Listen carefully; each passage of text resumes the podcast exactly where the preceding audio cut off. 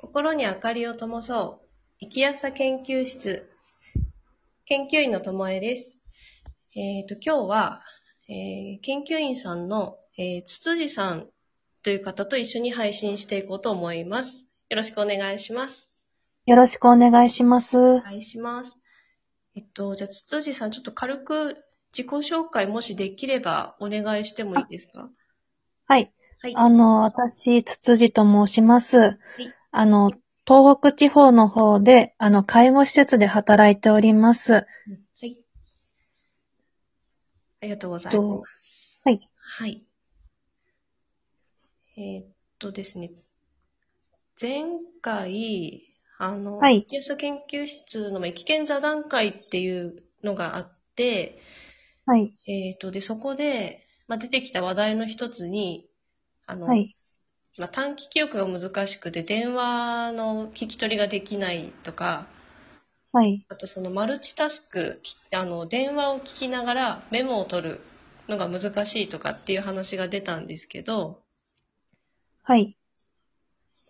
えっと、ちなみに、つつじさんは、あの、はい電。話って苦手ですか苦手ですね。聞き取って、相手に返したりするのも苦手ですね。うーん、なるほど。どっちか言うと、聞くなら聞く、書くなら書くの方がやりやすいって感じですかね。そうですね。聞くだけとか書くだけならできるんですけど、相手の話を聞きながらメモするってのがですね。うーん、なるほど。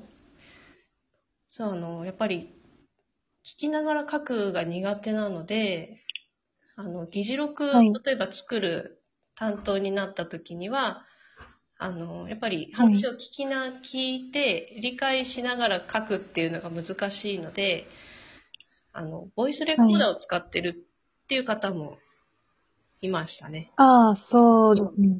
うんうんいますね。私も昔、議事録書くとき、ボイスレコーダー使ってましたね。うん。うんうんうん。そう結構ボイスレコーダー、まあ今、その聞き取りが苦手じゃない方でも、その、一旦持ち帰るために録音しておくはっいていうのは結構増えてきたなっていう感じははいし。ますね。ああ、うんうんうん。で、さらにその、聞いてはい書き出すっはい。ていうのが苦手な人は、まあ AI 議事録っていう、ああ。勝手に AI が書いてくれるっていうソフトもあったりするので、便利です ね。便利になりましたね。なりましたね。うんそういうのを使ったりとか、っていう話も出てましたね。ああ。うんうんうん。で、ちなみに、筒井さんは、その電話、はい。まあしお仕事でこう電話受け取りの時に、はい。やってた対策とかってありましたそうですね。私は3つぐらいあって、うんうん。あの、1つ目が、事前に電話の聞き取り用のメモを準備してたんでした。ああ、なあるの、例えば、何月何日に、どこから、うん。で、誰から、何の要件なのか、元々の予定の追加なのか、取り消しなのか、変更なのか、で、その他のメモ欄みたいなところを自分で作って、うんうん。で、あの、聞き取ってもすぐ書き込めるようなメモ用紙を常時50枚ぐらい用意してましたね。すごい。50枚作るのもすごい大変ですね。あーでもパソコンで作って、なるほど。で、まあ、あの、1枚に4枚ぐらいな感じで作って、で、それをうん、バーってコピーする感じだったので、それいいですね。はい。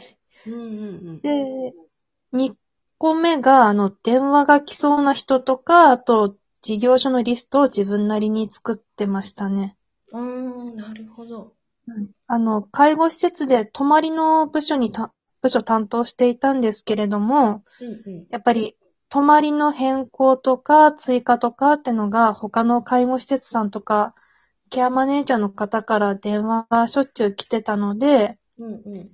あの、そのな、事業所の名前とか、そのケアマネージャーさんの名前とかを、うん。あの、一覧表みたいに Excel で作って、おーで、あの、聞き取れなかった時に、なんとかさんだって確認しやすいような、うん、うん。あの、まあ、メモ帳みたいな感じに作ってはいましたね。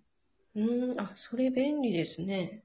うんうん、で、もし、あの、は、お会いしたことない場合でも、大抵ホームページとかで、うんあの、介護施設の名前とかわかるので、で、そこから自分で調べて、で、まあ、リスト作ってましたね。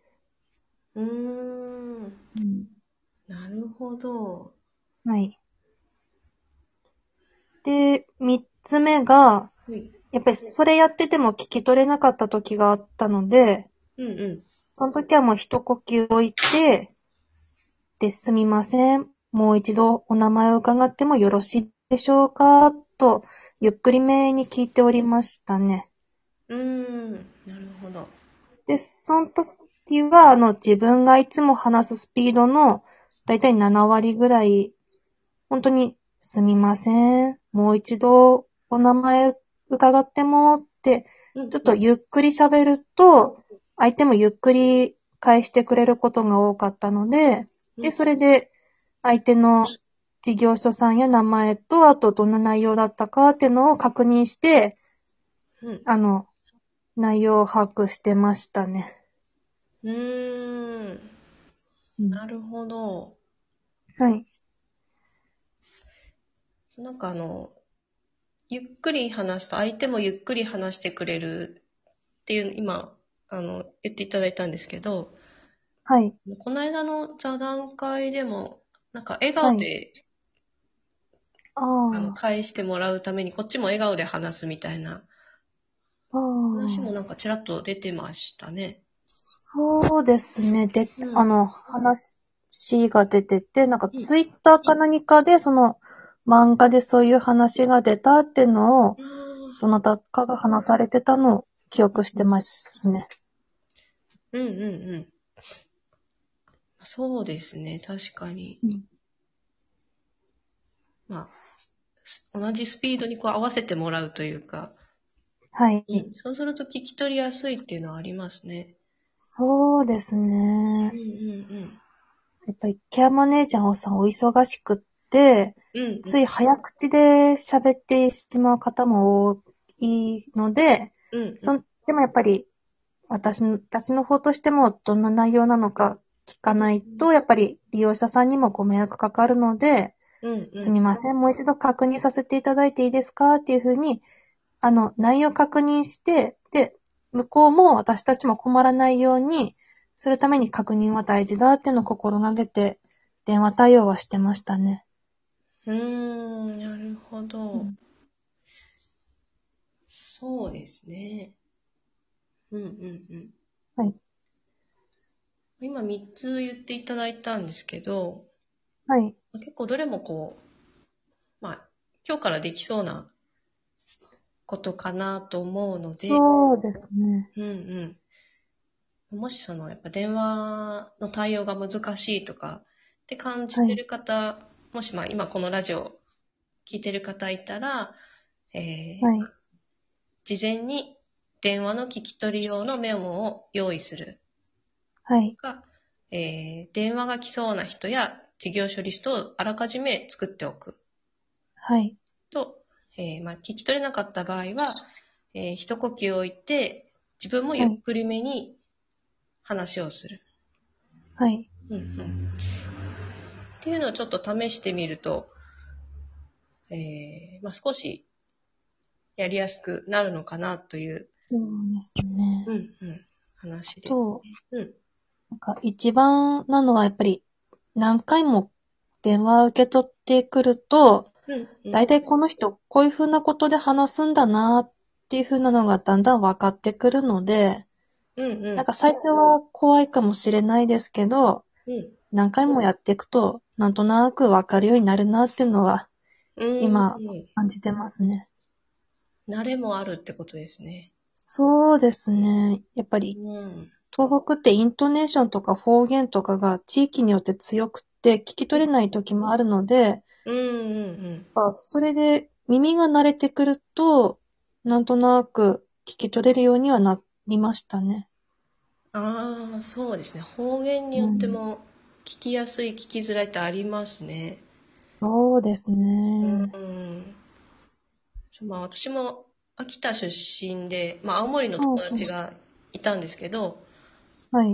やっぱ上に行くほど聞き取りづらいという か、独特のそ言葉うがであするので。ね。 うんうん。そうですね。やっぱり、うん年配の方とか、そうです地ね。域が違うと、うんうん。うんうん、聞き取れない時はありました。はうんうんうん。い。そうまあ、茨城、今、茨城に住んでるんですけど、はい。茨城もやっぱり方言が結構強いところだと、こう怒ってるようにあ聞ーこえたりとかもするので、ああ、そうなんですか。うんううんん。それも地域性もありますね。そうですね。やっぱり地域ごとに話し方も違いますからうんね。うんうんまあ。そういう悩みとかをこう相談できるような人だったりとか、まあ、場所があると少し、まあ、気分的にも楽なところはあるのかなと思います。そうですね。話せる場所があれば、うんうん。少しでもはい。いいかなって思います。はい。というわけで、ちょっと時間が迫ってきてしまったの で、えっと、じゃあ今日、今回はこの、こんな形で、えっ、と、はい。まあ電話の受け取りが難しいっていうテーマではいお送りしました。はい。で筒井さん、ありがとうございました。あこちらこそありがとうございました。あありがとうございます。りがとうございます。